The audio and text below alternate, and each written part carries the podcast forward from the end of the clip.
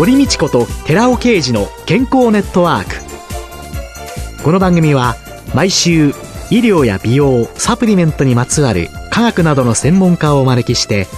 私たちの健康のために役に立つお話を伺う健康生活応援番組です。包摂体サプリメントと MGO マヌカハニーで健康な毎日をお届けするコサナの提供でお送りします。ここでコサナから番組パーソナリティで神戸大学医学部客員教授寺尾啓治社長の新刊スーパー食物繊維で不調改善全く新しい腸活の教科書発売のお知らせです。健康増進のための腸活に欠かせない食物繊維。最新の研究によって、アルファオリゴ糖が持つ食物繊維としての様々な働きが分かってきました。知っておきたい体のメカニズムを分かりやすく解説しながら、アルファオリゴ糖を用いた腸活にまつわる最新のトピックスや食事術を満載しました。寺尾刑事、小佐社長の新刊、スーパー食物繊維で不調改善。全く新しい腸活の教科書発売のお知らせでした。こんにちは。堀道子です。今月は食生活ジャーナリストの佐藤達夫さんをゲストに迎えて健康のための正しい食生活をテーマにお送りいたします。佐藤さんよろしくお願いいたします。佐藤達夫です。よろしくお願いいたします。さあ、佐藤さんは健康のためにはどのような食生活がいいのかというテーマでね、長年講演やご執筆を通じて多くの方に情報を発信していらっしゃったわけでありますけれども、はい、食に対する誤解っていうのですかね、昔と今と何か変わったりとかありますか？情報そのものが増えてきたので、それに伴って誤解も増えてきたと。で、これは日本人だけに限らないんですけども、死因がですね、例えば50年ぐらい前と変わってきて、昔は感染症、肺炎とか結核ですけども、これで死んでた。ところが最近は生活習慣病になってきた。健康を害する原因がですね。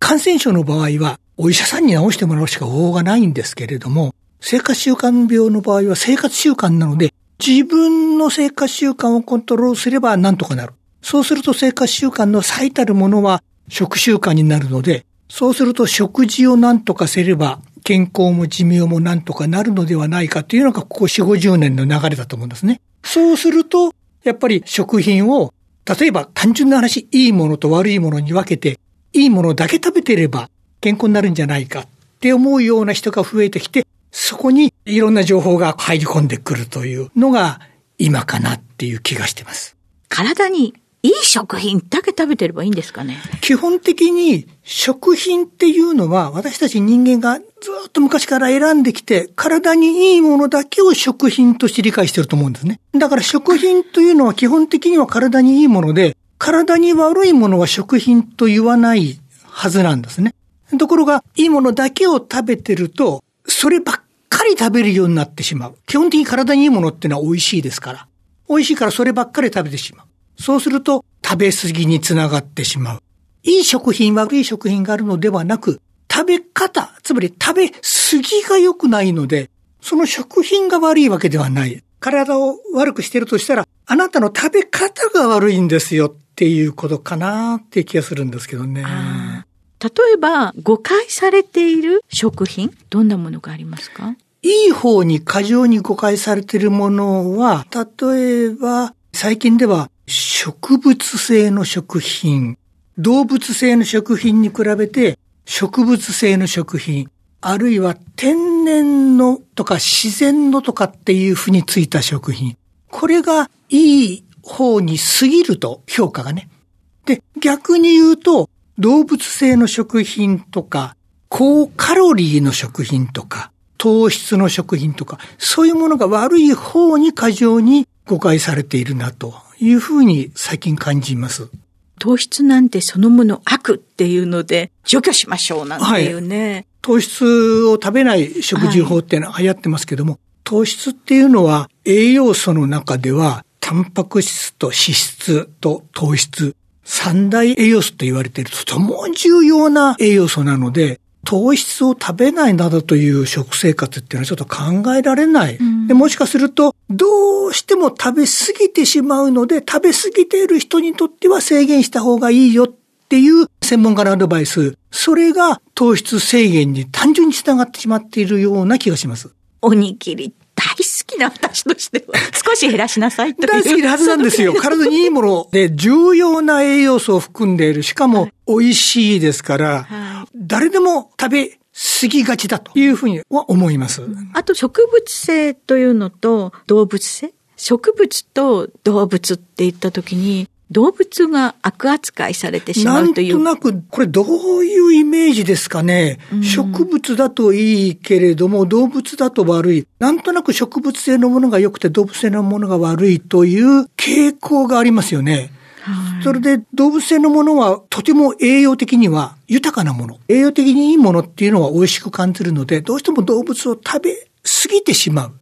だからちょっとそれを抑えるために植物のものを食べましょうっていう、きっと何かあの学問的な裏打ちは多少あるんでしょうけども、うん、植物性のものだけ食べていると栄養素は不足しますからね。不足する栄養素としてはどういうものがあるんですか？全く不足するものっていうのはそんなに多くはない。はい、バランスが来ると思うんです、うん、動物性のものには動物性のタンパク質であるとか肉や魚に含まれている栄養素がありますから、それを取り外して植物だけでバランスを取ろうとすると、結構難しくて、相当な知識であるとか、あるいはその実践能力であるとか、調理能力であるとか、そういうものが相当必要になる。で、それを伴ってる人ってそんなには多くないので、単純に語るような気がします。不飽和脂肪酸、飽和脂肪酸って言った時に、はいはい、飽和脂肪酸が多くなってくるからでしょうかね。動物性の食品の中に飽和脂肪酸は多くなりますけども、今、飽和脂肪酸と不飽和脂肪酸で、飽和脂肪酸をすごく取りすぎていて健康を害するっていう人そんなに多くはない。むしろ脂肪全体の取りすぎによってカロリーを取りすぎてるとか、いうことはありますけども、飽和脂肪酸の不飽和脂肪酸によって栄養バランスを崩しているっていうケースは、私はそんなには多くないと思います。はい。動脈硬化が進んでいらっしゃるような人っていうのには、割と飽和脂肪酸は避けましょうねなんて簡単に言っちゃってるんですけど。はい、そうですね。すごく進んでいて、しかも、例えば専門家、お医者さんになりますけども、あるいは栄養士さんとか薬剤師さんとか、そういう専門家の人の指導を受けて、あなたは明らかにそれがあるものが取りすぎですという指導を受けてる人は、それを守る必要がありますけども、そういう人そんなにはいないと思いますよ。はい。結局はその人が何を取りすぎているか、はい、何に偏りすぎているか、そういうようなことを一般化おっしゃる通りです。人によって全然違いますので、うん、多分、堀さん専門家ってわかると思うんですけども、うん、まずはその人がどうかっていうアセスメント、その人を調べてみる。はい、で、何が足りてるのか足りないのか、体重は多いのか少ないのか、カロリーはどうなのかっていうアセスメント、自分の食生活を知ることが最初ですよね。うん、で、それをするのは結構専門家のアドバイスとか必要なので、うん、やってる人はそういないと思うんです。聞いてらっしゃる方の中にも。それでもなんとなくそういう気分になって、情報にちょっと流されてしまって、自分はこうだからと思い込んで、こういうふうにしてしまう。で、それが自分がどうかっていうのがもし間違っているとしたら、これ大変な方に行ってしまうので、間違ってる方向へ行ってしまう可能性もありますので、なかなか難しいですよね。うん、今、栄養士さんに自分の食生活というのを評価していただく機会っていうのが、今までは病気になってからという状況だったんですけれども、はい。はい。はい、最近ではいろんなアプリも出てきましたよね。あの、食べたものを写真に撮って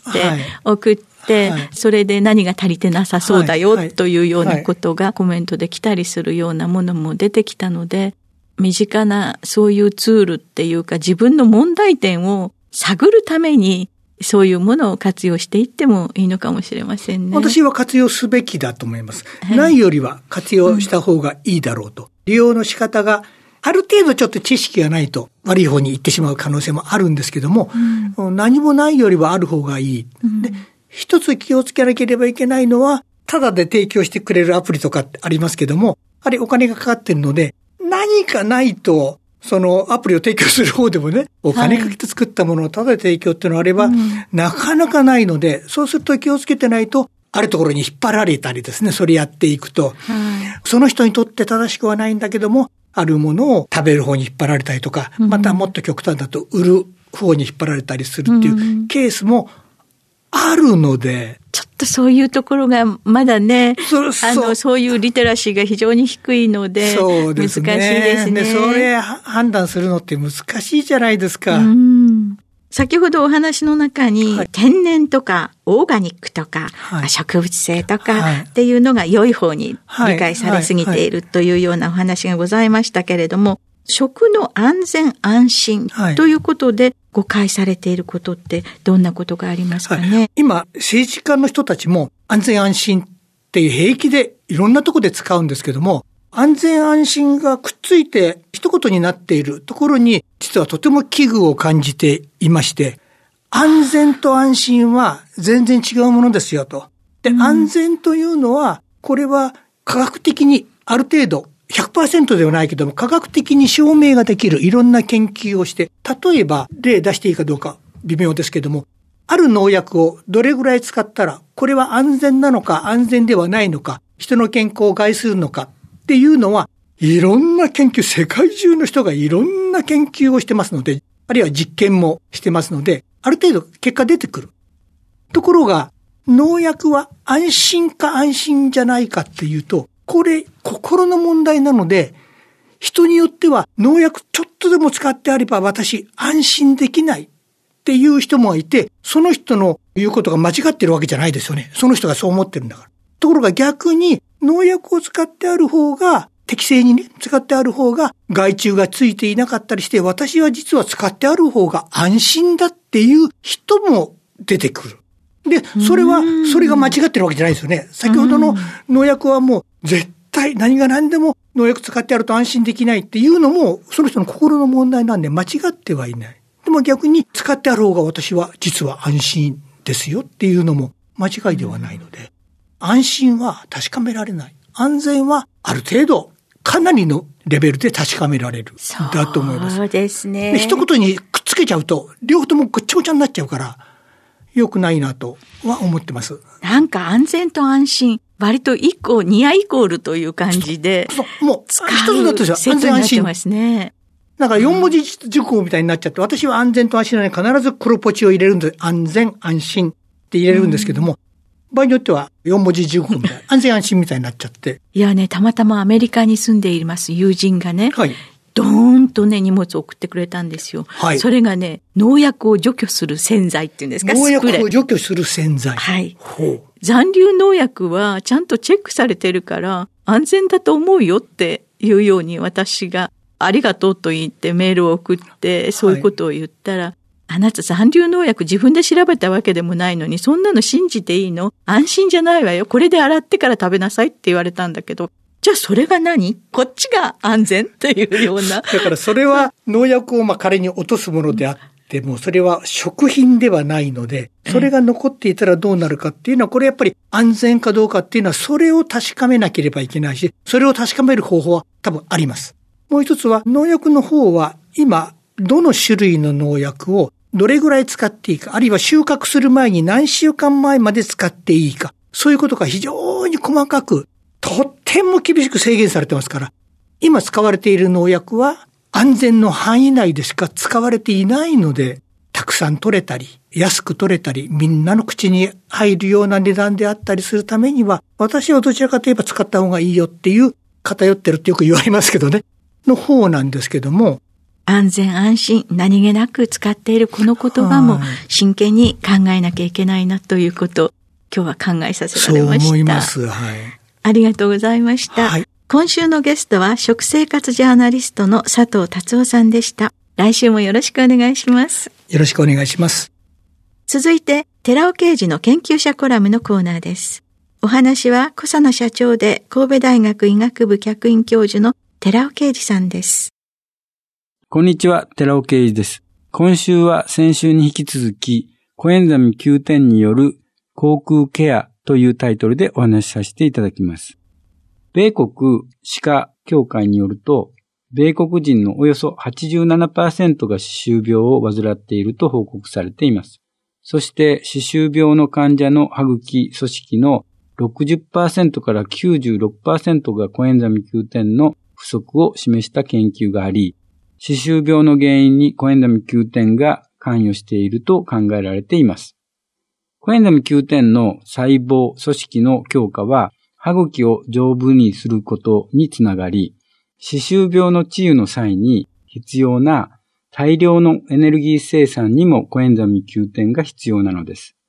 さらに1993年にマクリーらの学術誌ジャーナル・オブ・デンタル・ヘルスへの投稿論文があります。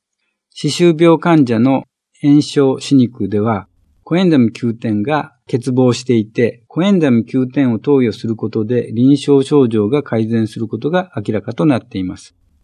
11名の歯周病患者にコエンザミ Q10、1日に 100mg を2ヶ月間経口投与したところ、歯肉炎指数と歯周ポケットの深さ、深さ 4mm 以上の歯周ポケット数が顕著に減少することが明らかとなっています。一旦歯周病になると、虫歯で歯を失うと同様に完治は難しくなるのですが、このように症状をコエンザミ9点で改善することはできるようです。この結果の裏付けとなるようなコエンザミ9点の歯周細胞増殖効果を検討した例があります。日本歯科大学附属病院に来院した全身疾患を有さない強制治療中の患者の同意のもとに健常歯に付着している歯肉より人死肉繊維が細胞を分離、培養し、コエンザミ Q10 の添加群と非添加群に分けて細胞増殖促進を見たところ、コエンザミ Q10 群の死肉の繊維が細胞は細胞質に膨らみを帯びた皮脂型の割合が多く見られるようになりました。コエンザミ Q10 は繊維が細胞の細胞増殖活性及び呼吸代謝を促進させ、細胞形態を変化させることが分かりました。このようにコエンザミ Q10 は歯周病によって損傷した歯肉組織の修復を促す可能性があります。コエンザミ Q10 のドライマウス対策と歯周病症状改善効果について紹介しました。お話は小佐野社長で神戸大学医学部客員教授の寺尾啓二さんでした。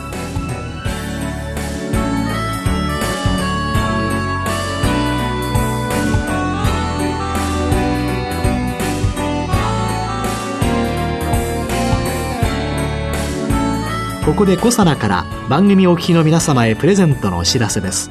1日摂取量に制限がなく無味無臭のアルファシクロデキストリンを使用した新しい食物繊維コサナのピュアファイバーを番組お聞きの10名様にプレゼントします。プレゼントをご希望の方は番組サイトの応募フォームからお申し込みください。コサナのピュアファイバープレゼントのお知らせでした。